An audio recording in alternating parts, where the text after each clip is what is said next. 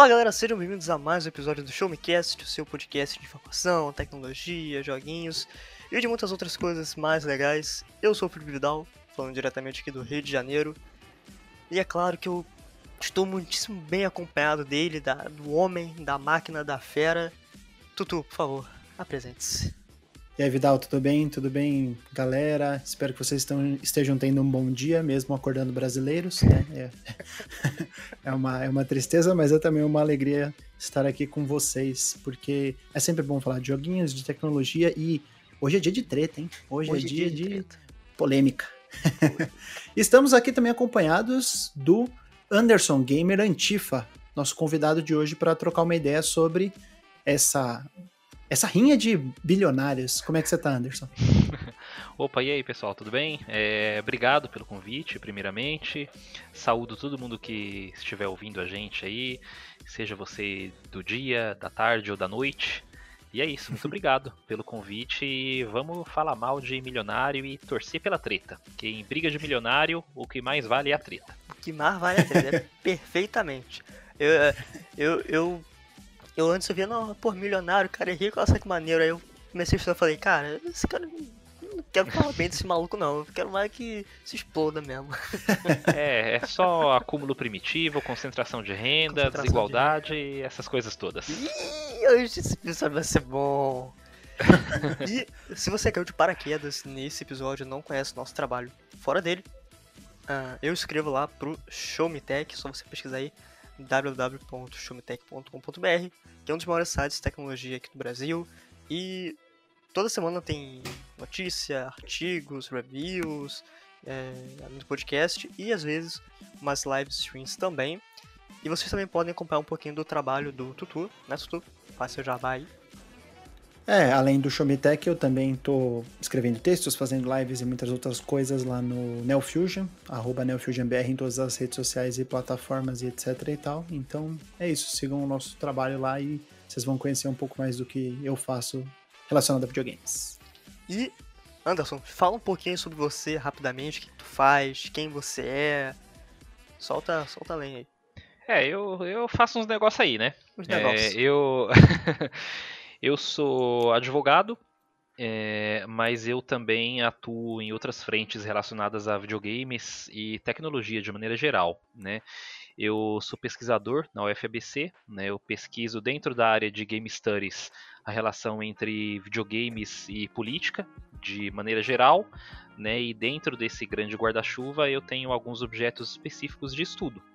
É, além disso, eu sou 50% de um podcast chamado Regras do Jogo, né, um podcast que fala justamente sobre a relação entre videogames, política e outras questões sociais de maneira crítica. Né? É um podcast de game studies. É, ele tem bastante o foco acadêmico, voltado para pesquisa, assim, mas a gente tenta deixar uh, os temas é, com uma linguagem mais palatável, para justamente trazer as pessoas para essas discussões e mostrar que o videogame ele não precisa ser só um objeto incidental né, nos estudos acadêmicos, ele pode ser o objeto principal também, porque hoje em dia, com a maturidade que ele alcançou, ele já comporta diversos escopos de, de estudos teóricos e práticos também. Então é isso que eu estou fazendo aí na internet. Olha só, rapaz. E hoje, né, a gente trouxe o Anderson aqui, o Gamer Antifa, porque a gente tem um, um, um baita tema, né, com muitas vertentes, muitos caminhos pra gente debater, que é essa baita treta, né, principalmente entre a Apple e a Epic Games, né, com toda aquela situação uh, do banimento do Fortnite lá da, da Apple Store, o Google fez isso posteriormente, né, poucas horas depois. E, Tutu, você que, você que, você que é o, o homem da treta. Conta aí pra galera um pouquinho do como começou isso. É, então, quando você. Quando, quando o negócio estourou, foi bem engraçado, assim, que isso aconteceu em meados de agosto do ano passado, né? De 2020. Já. Fortnite já tava é, bem forte, né? Desde 2018 ele vem numa crescente absurda, né? Se você não conhece Fortnite, eu acho que você não tá muito ligado em videogames, assim, porque ele é basicamente a maior coisa de videogames, a que mais se fala sobre, pelo menos, nos últimos anos aí. A gente sabe que Minecraft é gigante, Roblox é gigante, GTA V é gigante, mas realmente esse Minecraft é um fenômeno cultural para além dos videogames, né? E que consegue. Ele é praticamente intransponível, assim. Ele, ele é, não tem como quebrar a, a sequência, o hit dele, né? O, o hit streak dele. É incrível. É, e é praticamente uma plataforma também de marketing, né? Ao longo desses, dessas muitas temporadas e atualizações que ele teve ao longo do, dos meses e dos anos dele de vida enquanto Battle Royale, né? Que ele começou como um, um Tower Defense, depois mudou a sua, a sua ideia, a sua convenção de, de, de, de game, sua, seu game design para um, efetivamente um Battle Royale que estava na, na, moda né, na época. Então o que rolou foi que ao longo desse tempo ele ganhou muito ele, ele fez um sucesso gigante, né? Ganhou bastante espaço dentro das plataformas e foi minando ali uma grana, uma grana boa. Tanto é que a, a, Epic Games Store, né, que é uma das competidoras aí, a única competidora direta da Steam, foi feita em cima de lucro do Fortnite. Né? Então esse fenômeno da indústria dos videogames, uma coisa gigantesca, que é, é quase inconcebível como existe algo tão grande, acabou tomando uma, uma, uma, proporção ainda maior, né, quando rolou essa treta, porque pessoas de fora começaram a ver, é, por meio dessa disputa judicial, que o tal jogo Fortnite, que tem uma, uma, um sistema de microtransações dentro, né, e tem essa questão dos V-Bucks, que é o dinheiro dentro do jogo, é, a, a, o que rolou foi que a Epic começou a comercializar isso por fora das plataformas, para que ela não pagasse os, os royalties, os direitos, a, a, o share, né, a fatia de lucro que essas plataformas exigem. Né?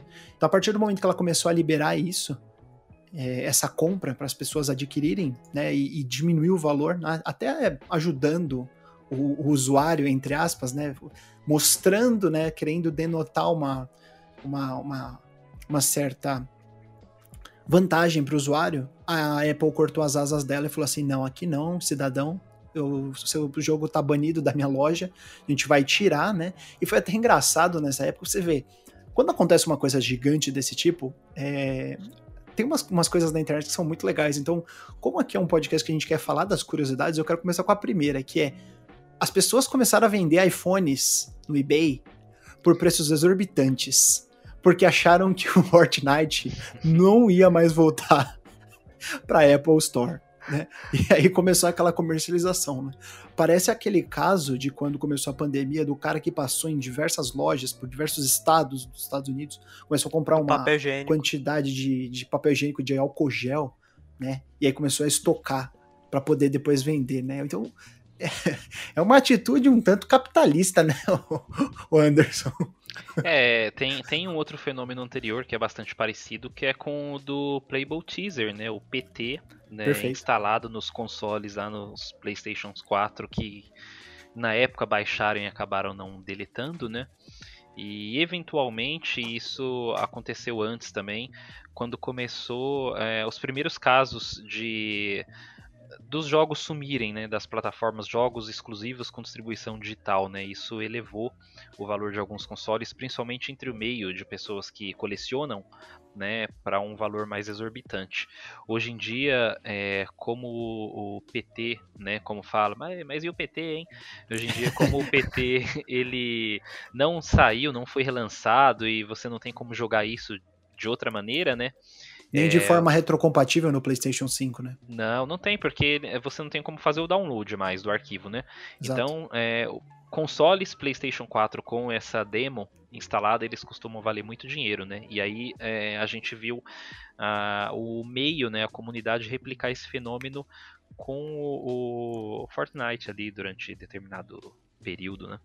É, então, então foi, foi uma situação, a primeira das, das muitas curiosidades que a gente vai levantar aqui hoje. E aí o que aconteceu foi que começou essa disputa. A Apple dizendo que ela precisava que as pessoas, os desenvolvedores, as equipes, as publicadoras, as empresas, todos os parceiros pagassem o share, né, a parte dela de lucro, porque uhum. a primeira coisa que ela falava era sobre questão de segurança, né? A gente tem uma, uma curadoria aqui, a gente tem uma equipe é, que faz esse pente fino, não pode entrar qualquer coisa, e por conta dessa segurança, por conta desse é, da gente sempre oferecer a melhor experiência para o usuário, isso precisa passar pela gente, precisa passar pela nossa aprovação. E a Epic, muito bem preparada, obrigado, né? Porque ela, ela não fez isso do nada, ela já tinha diversas cartas na manga. A primeira delas foi soltar um vídeo que era uma paródia com o comercial de 1984 da Apple. Isso. É. 1984 da Apple. Ela soltou uma paródia, né? Com, como se fosse assim, Free Fortnite, né? Tipo, a era da liberdade, agora é uma, é uma nova é uma nova era, a gente precisa mudar o jogo, a gente precisa ir contra o sistema, entendeu? Uma mistura de é, a revolução das, da, da tecnologia com a rebelião das, das pessoas contra as, as megacorporações nefastas, né? Porque a Epic, ela é nossa, nossa amiga, né? É. Afinal, ela fez o joguinho Fortnite das crianças. Não, não é, é, uma, é uma empresa, assim... Filantrópica? Do... Oi? Não, do mais alto... Do mais alto grau da santidade bilionária, né? Corporativa. Mas não, não, a gente não, olha só. A gente, a gente tem que se voltar contra aquela outra empresa ali da maçãzinha, que escraviza a criancinha lá no, lá no, no Sudeste Asiático, né? Mas a gente é tranquilo aqui, ó. A gente tá, tá de boas. E... Então é uma, é uma situação bem, bem curiosa, né? E até queria abrir o espaço aí para o Anderson comentar sobre essa. Eu não sei como definir, mas é, é, é quase como uma, uma tentativa das empresas se aproximarem do consumidor, né? É, essa. É, como é que é? é um jogo psicológico ali, né?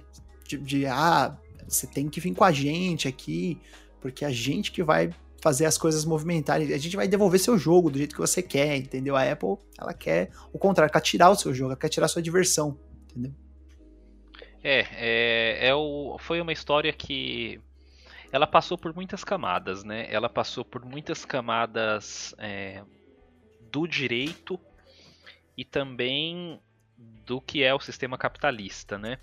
É, Para a gente relembrar, a Apple ela tem uh, o universo dela que gira em torno da Apple Store e com isso sobre alguns negócios que são feitos dentro desse universo ela retém 30% do valor que é uma parcela considerável né você pensar que é, por mais que você tenha a estrutura tudo esses 30% eles são uma prática que moralmente falando e aí é claro o direito ele não existe para regular a moral mas eu estou falando dessa maneira só para que a gente entenda e não fique muito aqui em elucubrações muito filosóficas a respeito do, do direito em si. Mas é muito parecido com a política que a Nintendo tinha nos anos 80 e 90 né, é o selo reter... Nintendo de qualidade. Né? Isso, exatamente. De você reter uma grande. Na verdade, o que, que a Nintendo fazia? Ela vendia a matéria-prima para as empresas poderem produzir os cartuchos dos jogos que iam rodar só no console dela muitas vezes e que só eram aprovados mediante o selinho ali da Nintendo, tudo. Então, assim, tinha uma quantidade de jogos por ano que cada produtora poderia, poderia lançar. É um, um um esquema assim super protecionista, né? Então é, o, o, livre mercado não é tão livre assim, né? Existem esses, esses empecilhos aí. E, e a Epic ela uh, tentou burlar isso criando um próprio meio de pagamento dentro desse ecossistema da Apple, né? E aí o que, que acontece? Quando você ia pagar alguma coisa da Epic, você era direcionado para um, uma plataforma dentro de outra plataforma, uma meta-plataforma da Epic, né? E aí o seu pagamento ele não seria detectado pela Apple, né? Ele ia direto para a Epic e com isso a Apple deixaria de reter esses 30%. E a, a disputa inicial girou em torno disso, mas é claro, eu disse que ela passa por outras camadas porque é, a gente sabe que essas empresas trocam tecnologias, trocam acordos de exclusividade, e você tinha muitas coisas da Epic rodando na Apple, você tem a Unreal Engine, que, que é uma, um, um motor gráfico que é muito difundido, provavelmente é o mais utilizado em jogos mobile, ou um dos mais. Sim, é, sim. Jogos que já estavam na Apple fazia muito tempo. Então, é, as camadas da discussão são muitas. Né? Mas já naquele mês de agosto de 2020, a primeira grande retaliação que houve foi a retirada é, do Fortnite da loja da Apple Store. Né? Esse, na verdade, foi o grande impacto inicial da situação toda e foi uma ruptura comercial considerável. O jogo posteriormente ele voltou, salvo engano, ele voltou em novembro do mesmo ano, ali para a altura de outubro, novembro mais ou menos.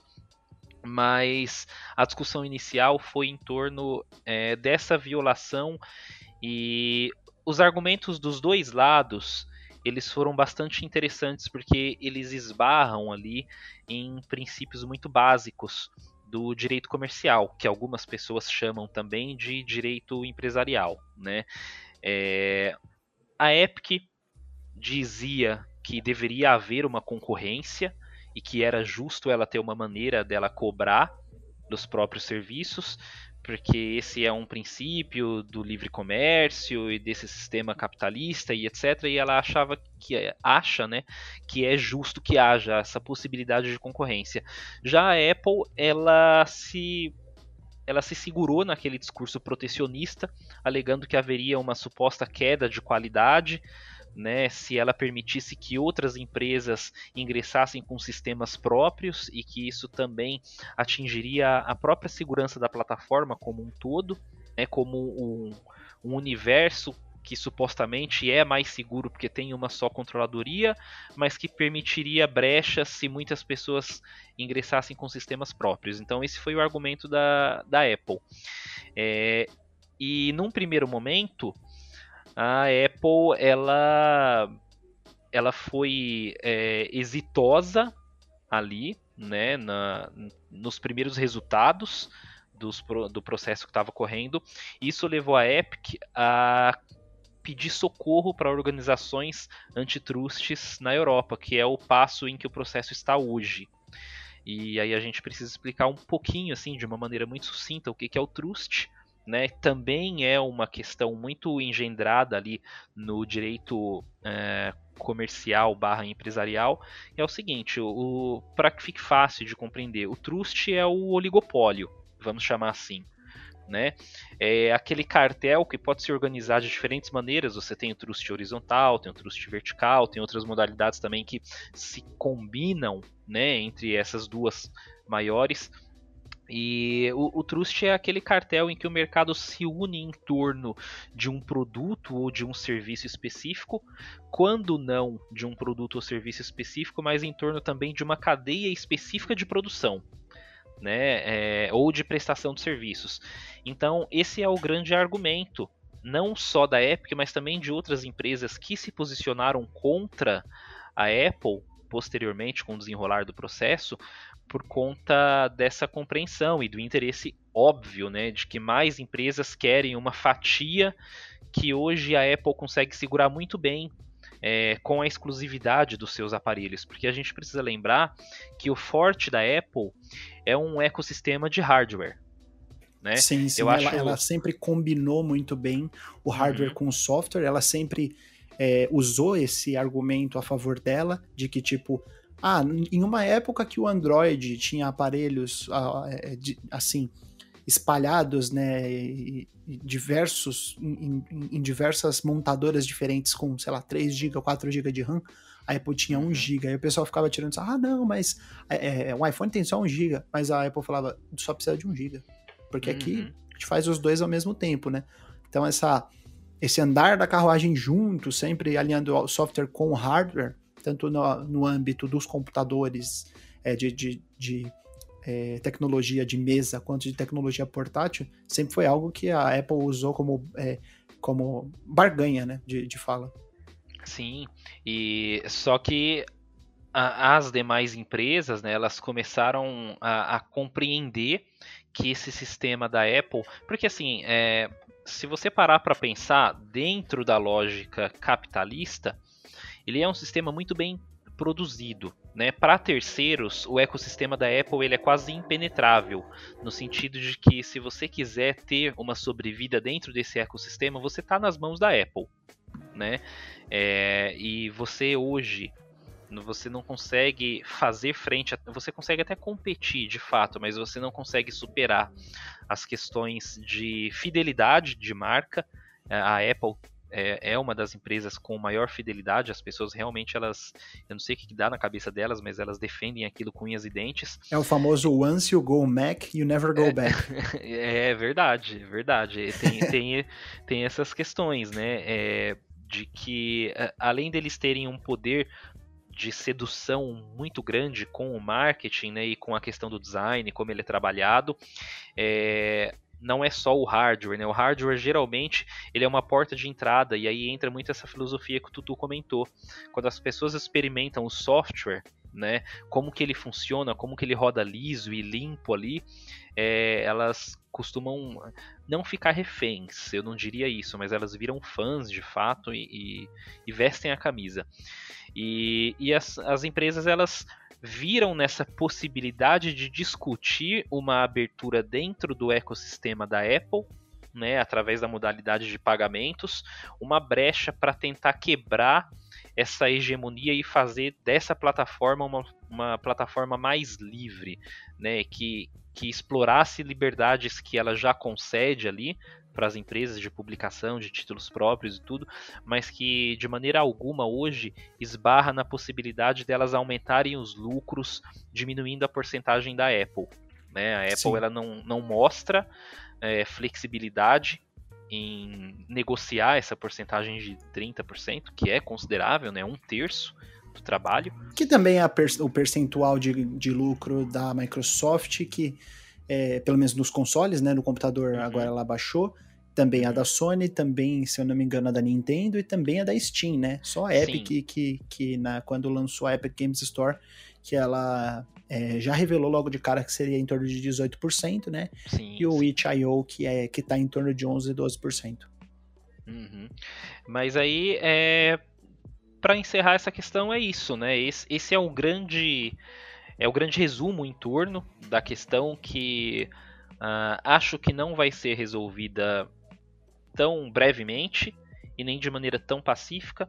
Primeiro, porque brevemente não é o interesse de, da Apple ali e por mais que seja o interesse das outras empresas, eu acho que a gente está falando de um, um, poder de barganha com, o, o, com os sistemas, com o direito e, e, com as relações comerciais que implicam, que derivam disso né, é um poder de barganha muito alto, um caso muito delicado e que abre um precedente com, com um grande impacto financeiro.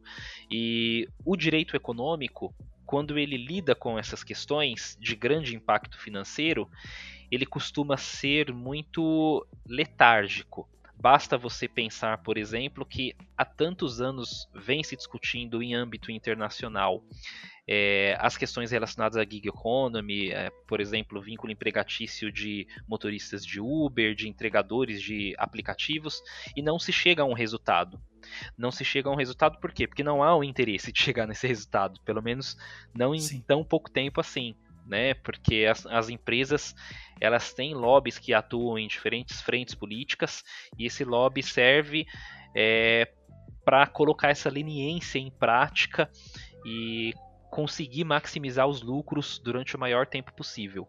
Então, esse é um dos casos que, considerando o montante financeiro envolvido, ele deve demorar muito para ter um desfecho.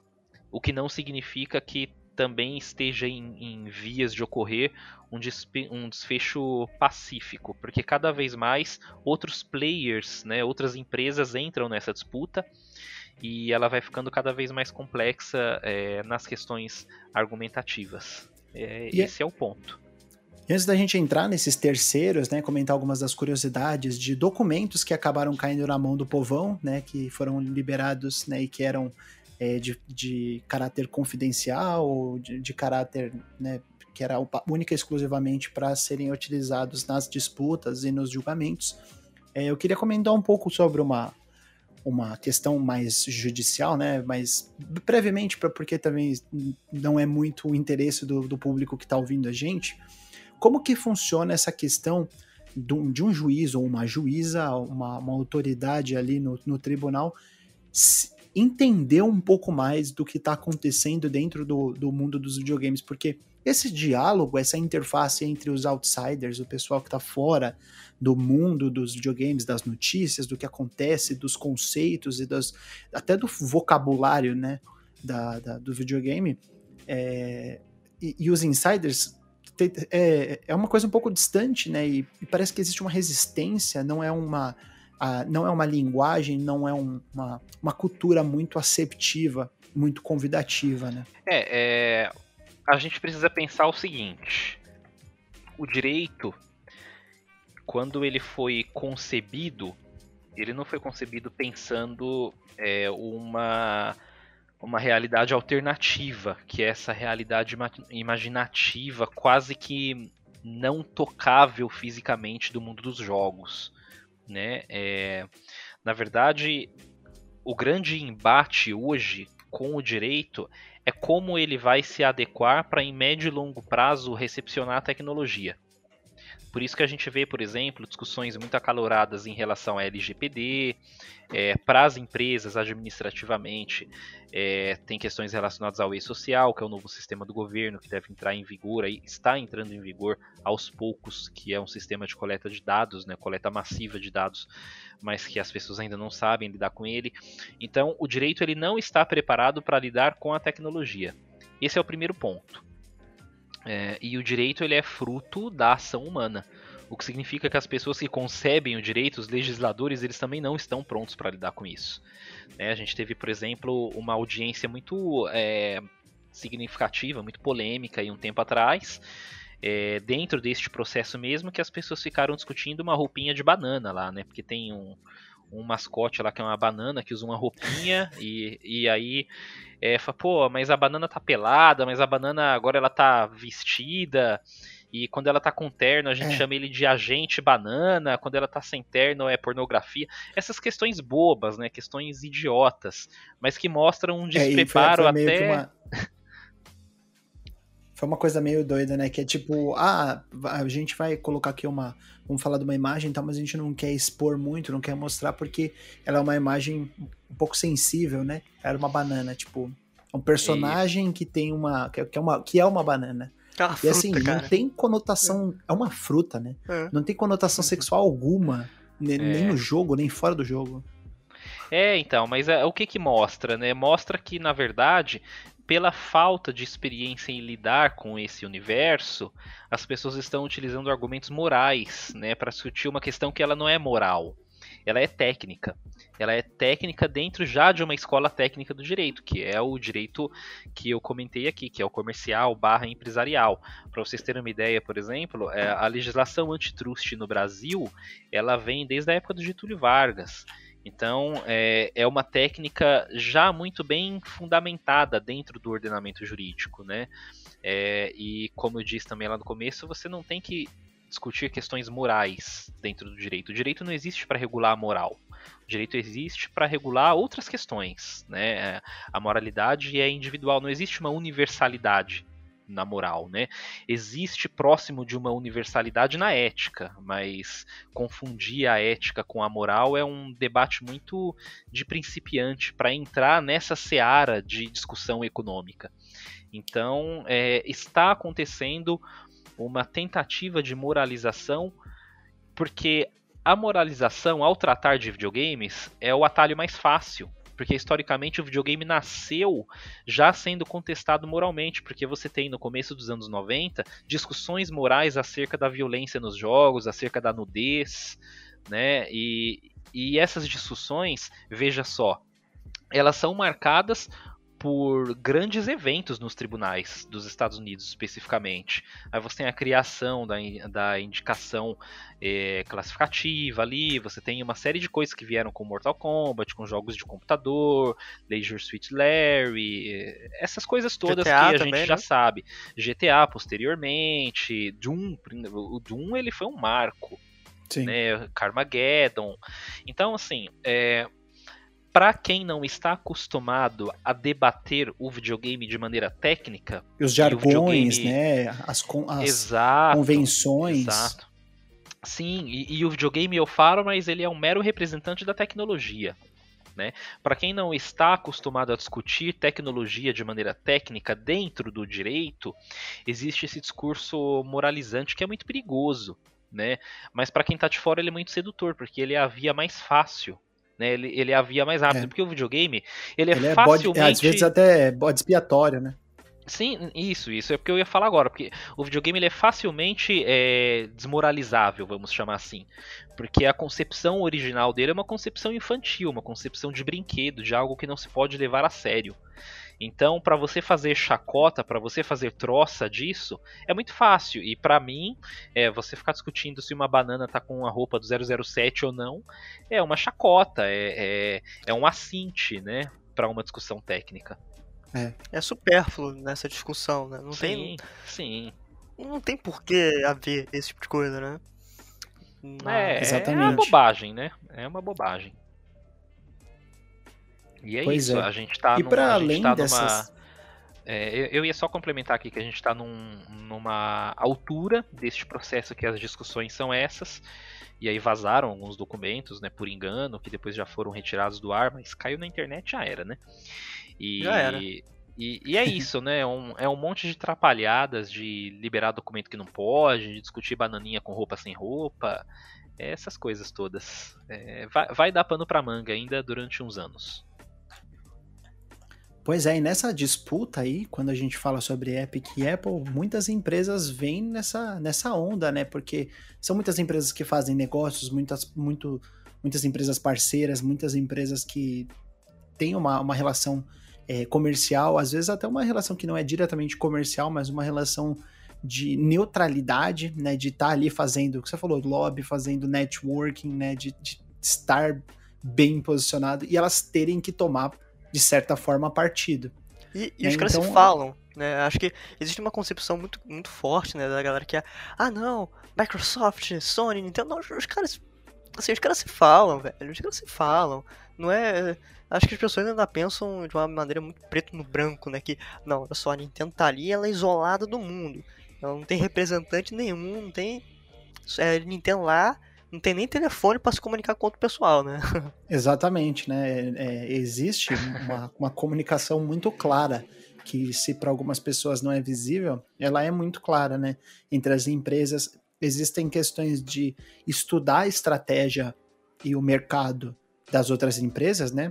Analistas, existem analistas dentro das empresas é, que estão sempre estudando, tentando fazer projeções, expectativas dos concorrentes o que é importante. Então também tem esse lado de não é que as empresas se abraçam todas e falam não, a gente está aqui para para abraçar os gamers, né? Para os gamers pra somar, ficarem aqui. Não. É, todo hum. mundo ficar abraçado, feliz, né? E a gente vai trazer só coisas boas. Não. Dentro das próprias empresas existem é, regulações, existem técnicas, estratégias que permitem que elas façam esse tipo de, de, de, de estudo de, e, e tenham expectativas né, e, e, projeções sobre o sucesso ou o fracasso de, de lançamentos futuros, né, de, de, de, novidades, esse tipo de coisa. Uma das coisas interessantes que surgiu aí, né, entre as, as muitas é, documentações que caíram na internet, foi uma análise, né? Existem é, para explicar para o pessoal que também é uma coisa nova para mim, eu não sabia direito que existia isso, né? Existe um sistema de análise dentro de, de empresas grandes com relação a jogos da concorrência, né?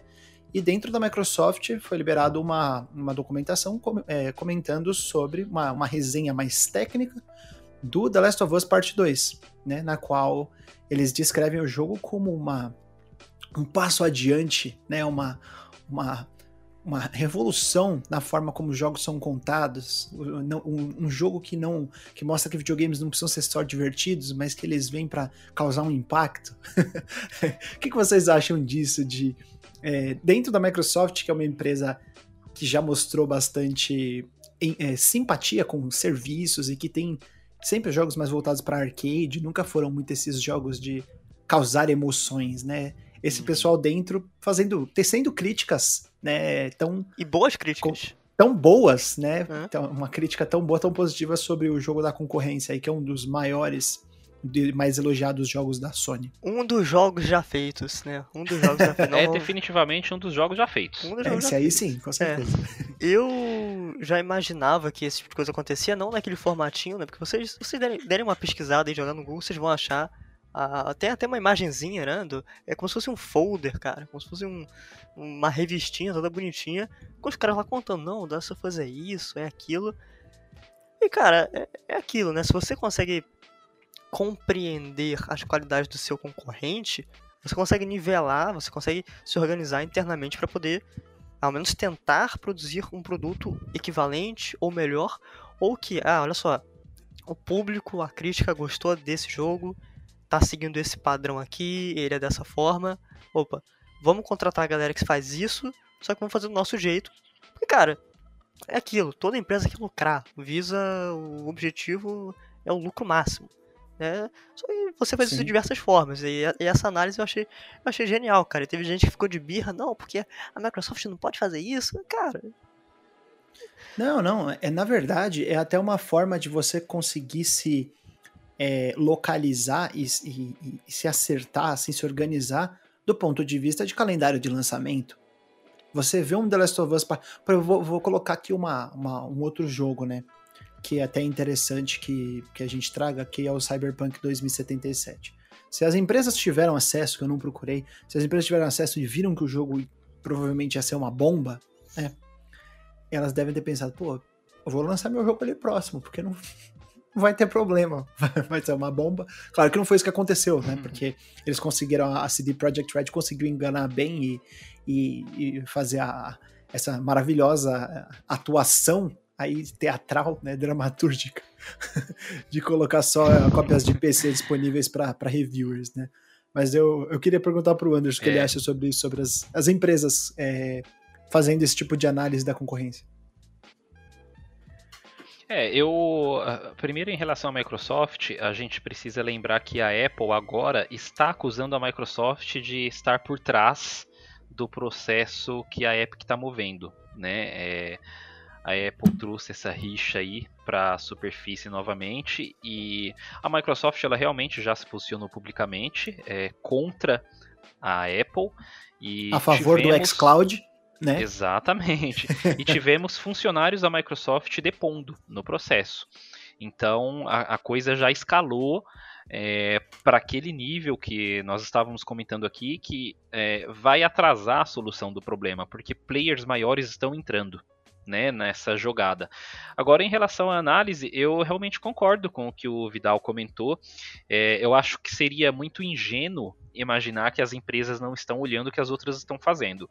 É, eu não atuo diretamente no ramo de direito comercial e empresarial, mas eu tenho é, conhecidos que atuam e a gente sabe que entre o pessoal do direito a gente fala isso abertamente, assim, claro que só entre nós e preservada a ética de cada caso, mas a gente sabe que existem muitos casos de espionagem industrial, de troca de informações, é, esse tipo de coisa acontece.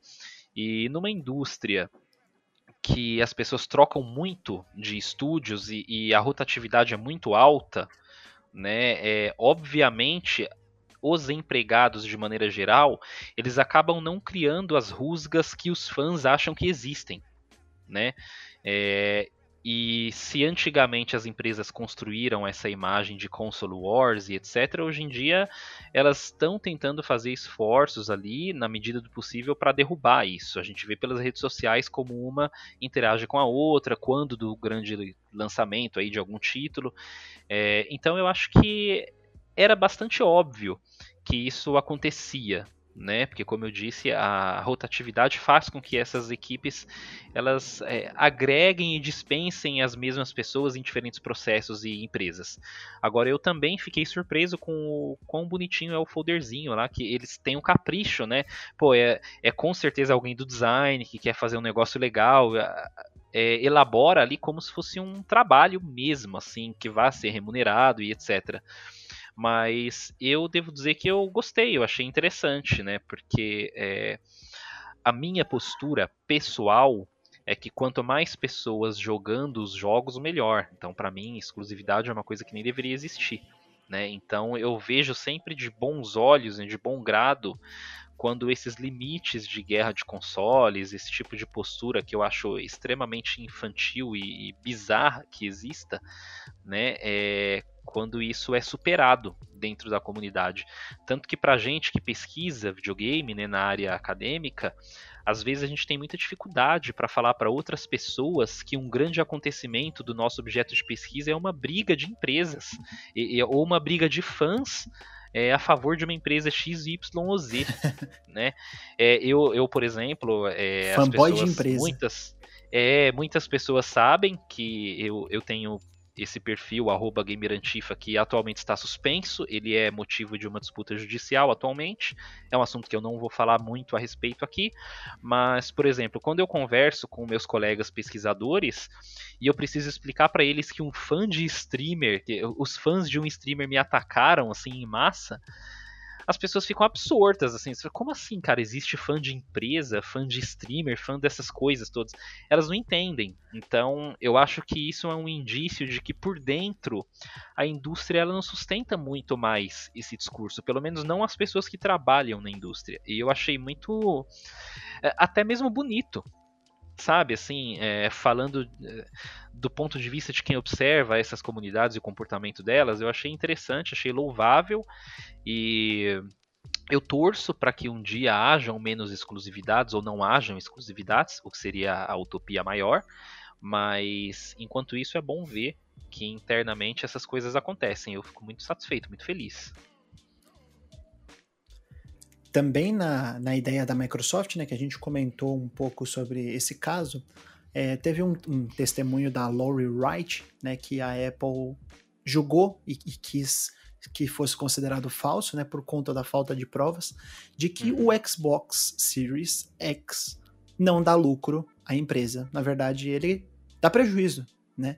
E é uma coisa que é, é bem interessante de comentar, né, acho, até para as pessoas entenderem um pouco mais como funciona essa questão da venda dos consoles e como que as empresas acabam lucrando, né? Porque existe uma, uma concepção errada em algumas pessoas é, que estão no meio, que curtem videogame e tal, de que a empresa vendeu o console e ela vai ganhar dinheiro com o console, né? Na verdade, não é o caso, né? Se você for pensar, um Xbox Series X, não. um PlayStation 5, eles são, por mais que sejam caros no Brasil, hardwares entre aspas, baratos comparados a um computador da mesma, do mesmo poderio tecnológico, né?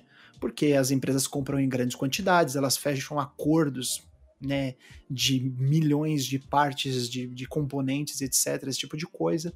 Elas têm uma, uma arquitetura que é mais fácil de montar, né, e, e vai ser montada em série, então isso acaba diminuindo os custos. Mesmo assim, elas acabam vendendo por um valor que às vezes gera prejuízo. E aonde que elas vão acabar ganhando vida? Uhum. Onde que as empresas ganham dinheiro? Se elas estão vendendo os consoles mais baratos do que deveriam. É, exatamente, né? É... E, e, a gente precisa lembrar também, né, que é, além desse, desse depoimento, né, da, que você comentou, é, o subsídio não é uma exclusividade né, da, da Microsoft, então não é só o depoimento da Lori Wright que, que presta a esclarecer essa situação, mas a gente precisa lembrar que o PlayStation 4 foi subsidiado durante um bom tempo. Né? Na época, a estimativa, e aí eu não vou lembrar de cabeça se foi também um dado oficial, mas a estimativa era de que a Sony perdia cerca de 60 dólares por console vendido. O que é muito quando você considera o volume de consoles que foram vendidos e que 60 dólares, por mais que a gente tenha essa visão e é uma visão errada, mas é uma quantia considerável né, para os Estados Unidos, para o estadunidense de maneira geral. Eles também acham 60 dólares, por exemplo, um preço caro a se pagar no jogo. Né? Então, é, eu acho que a gente precisa olhar essas afirmações com um viés ali muito de com uma percepção muito calma, né? E colocar um freio ali quando a gente olhar aquilo e pensar que é uma informação muito fatalista e que de repente ela está sendo jogada com áreas de novidade, porque não é uma novidade, né? A gente tem subsídio de consoles desde sempre. Tem, eu lembro assim de cabeça que na, na geração do PlayStation 2 já se falava de subsídio de consoles, então é bem complexa, né? A situação é, é complexa e, e aí a gente esbarra em outras questões, mas realmente existe esse, essa revelação atual que não me surpreende, sendo sincero. Não me surpreende justamente por esse histórico. Sim. É, uh, assim, grandes empresas, né, essas, principalmente essas multinacionais, essas multimilionárias, elas acabam trabalhando com uma margem de, de prejuízo também. O próprio Game Pass, por alguns, alguns dados que saíram, fala, cara, olha só, a Microsoft a divisão Xbox, a Microsoft como um todo, também opera com uma margem de prejuízo para esse tipo de serviço. Só que o volume de capital, de verba desses caras é tão alto que, sabe, eles vão continuar ganhando, ganhando, ganhando, mesmo perdendo. É uma. É como, é como se fosse uma grande contradição, mas que funciona nessa roda capitalista que a gente vive, né? É, é, é aí é a dialética da, da loucura. Mas é essa questão de, de você perder dinheiro, né? É até interessante a gente trazer esse assunto para a roda, porque também tem mais um dado legal para a gente é, discutir, que é com relação à grana que a Epic investiu na Epic Games Store. Como eu falei uhum. inicialmente, né, a Epic Games Store foi fundada, né, foi criada por conta do dinheiro angariado, né, levantado com Fortnite, né, que é uma é uma, é um super produto, né, um produto absurdo. Então o que aconteceu foi, ela montou a Epic Games Store, mas como que ela ia fazer para as pessoas que estavam tão acostumadas com a Steam virem para né, para plataforma para plataforma nova? O que, que as pessoas ganham, né, saindo da Steam, onde tem aquela biblioteca, aquele fórum, aquela é, Aquela base estabelecida, monte, né? Aquela base estabelecida, aquele monte de funcionalidades uhum. para elas irem para Epic Games Store, né? Porque para as pessoas, tanto faz quanto tanto fez. 30% as, a, o que as empresas vão pagar para a plataforma ou 18%. Né, para quem realmente não coloca a mão na consciência, o que é a maioria das pessoas, isso não vai fazer diferença nenhuma. E o que é né? é mais prático para elas. Porque, pô, já estão tá, acostumados com o Steam, já compro lá. Pra que, que eu vou Perfeito. pra outra plataforma? Né? É comodismo, né? Já tá lá, pra que, que eu vou sair? Então, como que a Epic fez para investir e trazer pessoas pra plataforma dela? Ela começou a fechar alguns acordos. Dentre dois deles, né, grandes, é, vamos dizer assim, estratégias. A primeira foi assegurar que algumas empresas iam colocar os jogos e que esses jogos seriam exclusivos, pelo menos na, no PC, da Epic Games Store. Alguns desses jogos são, por exemplo, o catálogo da Ubisoft, que estava até o momento apenas no Uplay, então ela fechou acordos bem né, de, de, altas cifras para esses jogos ficarem na Epic Games Store e não irem para Steam. Jogos como Control e Borderlands 3 também foram lançados nessa plataforma, né, e, e ficaram por lá, se eu não me engano, ainda estão lá. Por enquanto. É, Control não tá na Steam, não? Eu não, tá. O Control tá na, acho que o Control foi para Steam, mas ele ficou por um tempo, teve um acordo de exclusividade né? E essa, essas garantias que ela fazia para as empresas, de tipo, algumas delas da, da, da seguinte forma: vocês vão. É, a projeção de vendas é quanto? Ah, é tanto. Bom, tudo bem. Se vocês não venderem, a gente vai ter uma garantia aqui que a gente vai dar em, em, revertida em dinheiro para que vocês sejam ressarcidos. Né? E essas cifras foram em torno de 440 milhões de dólares. Então é muito dinheiro que ela investiu somente é grana, nessas hein? garantias. É muita grana. É muita grana. É, é um dinheiro só investido na garantia de que jogos exclusivos poderiam ficar na, na, Epic Games Store por um tempo, né? E que as empresas não iriam. É, não deixariam de ter o lucro que estava previsto, que estava estipulado para aquele lançamento em específico. Também nessa, nessa onda, o que, que ela fez? Ela começou a distribuir jogos gratuitamente na plataforma. Toda semana um jogo, dois jogos, né? E aí tem alguns casos bem curiosos, né? Que eu separei aqui. Por exemplo, Celeste foi o jogo que talvez menos beneficiou a Epic, né? Porque ele foi um jogo que pagaram cerca de 750 mil dólares para colocar para Matt Makes Games. E, e aí o que aconteceu? Eles não tiveram muitas contas é, criadas naquele período. Então, para eles, foi, uma, foi um investimento muito alto para um retorno muito pequeno de contas. Né? De uma. Em, em, outra. Em uma outra oportunidade, eles distribuíram a série Arkham, que foi a que eles mais pagaram dinheiro, foi a mais cara de todas. Né? É, no total, de, de, jogos que eles acabaram gastando, né, de todos esses investimentos, foi cerca de 11 milhões de dólares até setembro de 2019. Né? A série Arkham foi em torno de um, um milhão, um e meio, 1,5 milhão de, de, de, dólares. Né? Metro 2033 Redux foi de graça, o que é engraçado, né? nos relatórios ele aparece como zero dólares, por conta de uma é, parceria que eles fizeram para o lançamento do Metro Exodus, que foi o, o novo jogo do mesmo estúdio. E isso da Deep Silver, né? Fizeram um acordo com a Deep Silver e aí eles trouxeram o jogo de uma forma exclusiva por um tempo na Epic Games Store. E para fazer esse marketing, né, fazer essa ponte para o novo jogo, eles acabaram distribuindo. Então o jogo acabou custando zero reais para eles. E um jogo como Super Meat Boy acabou custando 50 mil dólares, né? Que é um valor baixo para um jogo tão famoso, né? Um indie tão é, expressivo. Mas se você for pensar, é um jogo antigo, né? Então, você imagina um estúdio é, que já tá vendendo o jogo há tanto tempo. Uma... É. Não tem uma cauda não, não longa um apelo, de venda. Né? né? Imagino eu. Mas o que, é. que, são 50 mil dólares pra Epic, né? Pois é. E é. pro estúdio acaba é, sendo ele, uma coisa boa. Eles claramente equilibram, né? É, eles claramente equilibram. Eles devem pegar, joga ali na média e falar: ah, a gente tá gastando esse, esse orçamento aqui. E, e, até mesmo porque, se a gente lembrar, né, dentro de todo esse raciocínio que a gente está tendo aqui de empresas que estão meio que, entre aspas, se aliando com a Epic, a Sony fez investimentos massivos né, nos últimos tempos na Epic. Então, a gente já tem um, um, uma entrada de dinheiro considerável aí. Né? É, e assim, a gente está falando da, da Sony colocando um, um, um capital que a, a presença da, da Sony, de maneira geral, ela não representa só o investimento do dinheiro. Ela representa um capital político ali de um grande jogador do mercado se aliando com a Epic, né? Então, é, muitas vezes o valor de uma aliança dessas, ele tem um valor de dinheiro que ele é significativo, ele não é só simbólico, claro, mas existe um simbolismo ali naquela aliança também, né?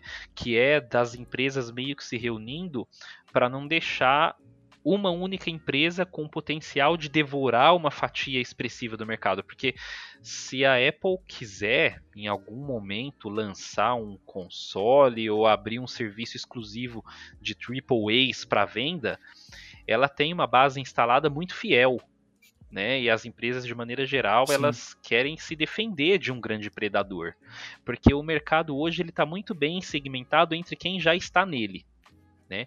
Ele tem é, médias muito seguras de participação e num esforço conjunto para que não sejam todas devoradas por um terceiro que está chegando agora, existem esses é, esses acordos e também né, por e isso aí... existe tanto fanboy, né? Uhum, Porque exato. são pessoas que se sentem tão seguras que elas não querem de forma alguma sair de lá, né?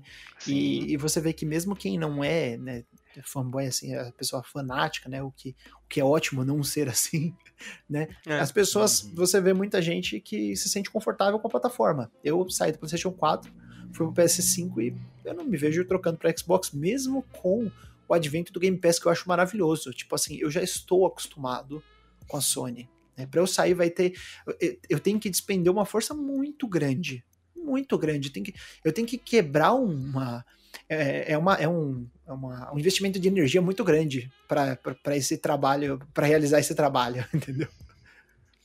É, e, e, a gente tá falando que ah, você não pode gostar muito de uma marca, de um, sabe, de um videogame. Não, cara, não é isso. Assim, eu adoro jogar no PC, eu quero continuar jogando no PC uhum. e eu uhum. prefiro de videogame Xbox. Eu gosto de jogar lá. Mas, cara, tu não precisa babar ovo de empresa, assim, e chorar no Twitter, no, no Instagram, no Facebook, né? Eu acho claro, que... e ficar atacando pessoas, né? E principalmente, principalmente é. usar o seu discurso, usar isso como uma plataforma para disseminação de discurso de ódio, né? Que é o que a gente mais vê. É. que é a pior parte de todas. Que é quando as coisas extrapolam o videogame e chegam num nível de num nível social que, né, é, eu diria em, em, alguns casos chega a ser né, psicossocial. É, e, e acho curioso, é. porque antes a gente sempre falava muito de um, de um culto à personalidade, um culto a uma pessoa. Hoje não, cara. Hoje as pessoas uh, cultuam uma marca. Né? Sim. É, doideira isso, cara, doideira. E, falando em, em PlayStation, vocês gostam de jogar com um amigo de vocês em múltiplas plataformas, crossplay e tal? Vocês jogam muito? É, eu acho. É, eu acho, acho interessante, assim. É, não é uma coisa que me chama muito a atenção, porque eu não sou de jogar muito multiplayer online, de maneira geral. Eu, eu vim de, de uma geração, assim, eu tenho 35 anos, né, então eu vim de uma geração que jogava muito single player. E essa é a minha modalidade favorita ainda. Eu, eu gosto de um jogo que tenha uma experiência fechada e que é uma experiência que depois que eu que eu tenho, que eu vivo, eu consigo sentar no sofá e de uma maneira contemplativa pensar a respeito daquilo, do que, que é aquela obra. Né? Eu, eu entendo todos os segmentos que, que compõem a comunidade de videogame hoje em dia. Eu acho que são segmentos tão distantes, né, tão díspares, que é possível que você esteja alienado de um em detrimento de outro. Eu mesmo, eu sou muito ah, alienado, muito afastado do cenário de MMORPGs, por exemplo, jogos massivos de maneira geral, não são é, um segmento que eu acompanho, né? É, eu, eu, vejo por e cima os acontecimentos. Também, né? Isso, exatamente. Mas eu ainda sou muito entregue, né, muito rendido a uma experiência tradicional de videogame, porque eu gosto de pensar o videogame como um objeto em torno de si ali, né, o, o jogo como obra para mim o jogo como obra é mais interessante do que o jogo como, por exemplo, modalidade esportiva, que eu não afasto né, da minha compreensão, é uma parte importante da comunidade, mas não é um objeto de apreciação que eu quero desfrutar. Então, é, é bom que haja. É, não tem tanto o apelo cross... pessoal para você. É, exatamente. O crossplay é bom que haja o crossplay porque ele rompe algumas fronteiras, mas pessoalmente eu não me interesso. É, eu gosto, eu, eu de vez em quando tem sempre aquele jogo que eu quero conversar com os amigos na party, né, e reunir a galera para ficar trocando ideia e como atualmente não tem um, um, um, sistema de Discord no PlayStation, né? Às vezes eu acabo uhum. é, falando no, no, próprio chat do jogo, né? Do que uhum. falar na party. Né? Porque aí você fala uhum. com outras plataformas, tal. Meus amigos jogam no Xbox. Então a gente liga lá um Call of Duty Warzone, né? Fica dando tiro e, e, e fica saudando o militarismo americano. Né? então é, é, é bacana, às vezes, né? Então é, só é possível por conta do crossplay, né? Que, pelo visto, não foi a Sony que, que liberou de bom grado, né, Felipe Vidal? É, cara, não. a Sony é uma é uma daquelas empresas que fala, mas o que, que eu vou ganhar com isso, sabe? O que, que, que eu ganho com isso? É igual quando tu tá na escola e aí, aí fala, não, cara, me ajuda aqui, mas o que, que eu vou ganhar com isso, hein? É aquele bem, sabe, bem azarento mesmo. Uh, porque, cara, se a gente parar pra pensar numa lógica, olha só. Fortnite é o, é o, é o fenômeno, fenômeno não de games, mas da cultura pop. Até, até, cara, filme do Christopher Nolan passou uma telinha dentro do game. O Christopher Nolan, que é um dos mais não vou dizer conservadores, mas uh, protecionistas, digamos assim, do cinema, né? Um cara meio fechadão para mais novas ideias, passou lá. E, e, a Microsoft chegou e falou, cara, não, vamos botar um crossplay aqui, vamos habilitar um multiplataforma. O cara do PC joga com quem tem Xbox, né? Tem o crossplay no Nintendo, Tutu? Tem, dizer? tem. Inclusive, é, foi uma, uma notícia bem legal quando rolou, né? Que foi aquela, aquela famosa telinha do verde e vermelho juntos, passou uma barra no meio, Xbox e Nintendo, e aí eles liberaram o crossplay a, a dificuldade foi, foi alta, viu? Para liberar o cross, crossplay foi uma, foi, uma engenharia gigantesca. Eles apertaram o botão e aí funcionou. É, funcionou. É, eu, eu, não consigo entender qual que é a grande dificuldade, cara. Assim, eu queria realmente saber, pegar um cara que entende esse tipo de coisa e falar: Não, qual que é o grande empecilho aqui para isso não acontecer com todos os jogos, ou então quase todos, né? É, então, porque já em muitos jogos já tinha o sistema montado, já estava o sistema é, a, a engenhosidade da, da coisa já estava plantada ali, já estava implementada e era só o toque do botão mesmo. Isso daí acabou acontecendo, né? Desculpa, acidentalmente no Rocket League uma vez, e depois eles voltaram atrás, né? E aí ficou aquele corpo mole da Sony falando: não, porque nossa plataforma ela é mais importante e aqui a gente tem a nossa própria comunidade, a gente não quer que as comunidades se misturem, esse tipo de coisa, né? Porque Fortnite é basicamente 50% de lucro na plataforma da Sony. Caramba! 50? É, então, praticamente 50%, 46%, se eu não me engano, é, de lucro é na plataforma da Sony, então a Sony se beneficia muito do crossplay, desculpa, de Fortnite, né, sem crossplay. No caso, o que, que aconteceu? Ela conversou com a Epic, a Epic ficou, né, enchendo o saco, falando, não, vamos liberar aí eu, eu, eu, renovo as licenças da, da Unreal Engine. Eu desenvolvo um jogo para vocês, né? A gente a gente manda a coxinha para vocês com um refrigerante. a gente faz um tweet de apreciação para Sony. A gente fala que vocês, aí fala assim, a gente fala que vocês foram as pessoas que, né, falaram que o crossplay deve, deve acontecer. Vocês vão sair os heróis da história. Eles não liberaram. Até que um belo dia eles entraram num acordo de que se a Epic pagasse a diferença que eles deixariam de ter por conta do crossplay, né? Essa, esse sistema de V-Bucks que você compra numa plataforma, usa na outra, né? Se eles conseguissem balancear isso e fazer com que a Sony não deixasse de ganhar a mesma coisa que ela ganharia sem o crossplay, ela aceitaria. Então, no fim das contas, a Sony, que saiu como a, a heroína da história até certo momento, né, saiu como a vilã agora após essa, essa revelação do, na, nas documentações, né, de troca de e-mails, esse tipo de coisa. Então você vê que, no fim das contas, né, é, é a mesma lorota de sempre das empresas querendo é. lucrar mais e mais. Não, e isso aí é a grande novela mexicana da, de duas horas da tarde do SBT, né, as revelações que esse, que esse documento confidencial da, da, da rainha da Epic, da, da Apple mostrando pra gente esse lance do, uhum. do crossplay. É, acho que é isso. Acho que é uma saída inevitável para o futuro da indústria. Eu acho que vai existir uma realidade é, em que o crossplay vai ser pleno, mas eu acho que isso é daqui a algumas gerações ainda.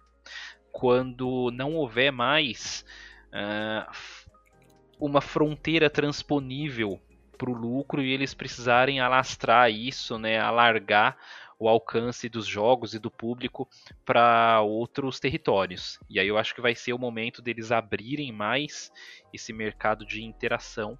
É, é como eu disse, né? Eu não faço muito uso, mas é bom que exista. É, eu gostaria que existisse desde o começo. Quando acontecer de maneira universal, eu vou ficar bastante feliz, bastante satisfeito, porque isso significa que mais pessoas vão ter acesso a mais jogos, já que, por exemplo, você não vai precisar comprar uma outra plataforma para de repente você jogar com seus amigos. Né? É, é, o que a gente quer, é que o videogame chegue ao maior número de pessoas possível. Né? O videogame ele precisa ser democratizado. Ele não é, ele nunca foi, mas eu acredito que um dia ele pode passar a ser.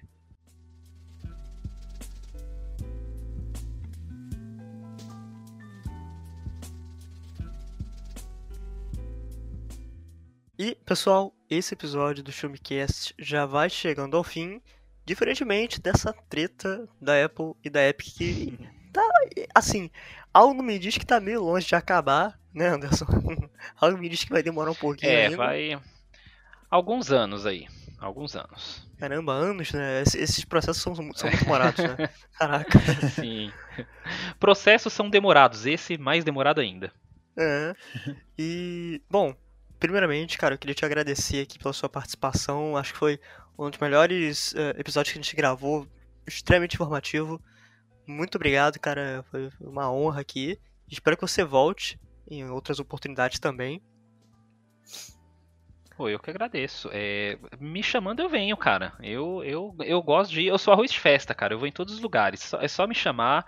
Eu tendo um tempo livre, o que às vezes é um pouquinho complicado, mas eu gostei muito de, de participar, assim, já o, o, Tutu já tinha comentado comigo faz um tempinho, né, que pô, a gente tem que gravar alguma coisa. Cara, é, tendo assunto aí, me chama que eu gosto tanto de videogame, cara, que eu gosto até de falar mal. Então é, é, é impressionante. e eu acho que é isso, né? A gente precisa discutir o videogame com um olhar é, crítico e não só apaixonado. Então, obrigado Exatamente. pela oportunidade. Muito bom. que isso. E Tutu, você também, cara, mandando muito bem aqui como no, nosso novo co-apresentador. Sempre um, um, prazer estar aqui com você, cara. E já vou dar um espacinho para vocês darem o um tchau tchau e onde as pessoas te encontrarem. Mas, antes, se você ouviu até aqui, não deixe. Cara, pelo amor de Deus, compartilhe esse episódio para quem você sabe que gosta de videogame, quem gosta de Fortnite, ou que queira entender um pouco desse mercado, dessa indústria de games de uma forma geral. Então, compartilhe aí e não deixe de acessar o Showmetech, www.showmetech.com.br e procurar o site em todas as redes sociais, inclusive lá no YouTube. Tá chegando a E3, a gente vai fazer uma série de lives lá com participação ainda do Tutu, é claro. Então, passa lá. Tutu, seus comentários finais aí, onde as pessoas podem te encontrar nessa internet. Bom, é aquela frase famosa que o Anderson já falou, né? na rinha de milionário e de bilionário a gente torce pela treta. Né? Então, se vocês quiserem ouvir mais frases polêmicas como essa, ou comentários sobre jogos em geral, dos menores aos maiores, arroba Tutupieri no Twitter e no Instagram. Vocês me encontram lá, encontram eu sempre postando sobre os meus trabalhos. E Anderson, onde é que as pessoas podem te encontrar? Bom, é, como eu falei, eu faço parte do Regras do Jogo, que é um podcast que fala a respeito de game studies e outras coisas relacionadas, né? Então as pessoas podem encontrar o meu trabalho no holodeckdesign.com.br, que é o site onde a gente hospeda o podcast, e elas podem encontrar também é, o meu perfil no Twitter, é, patrocínio underline, e o perfil do podcast que é arroba holodeckdesign, H-O-L-O-D-E-C-K, design, tudo junto. Você e o Fernando Henrique Cardoso, né?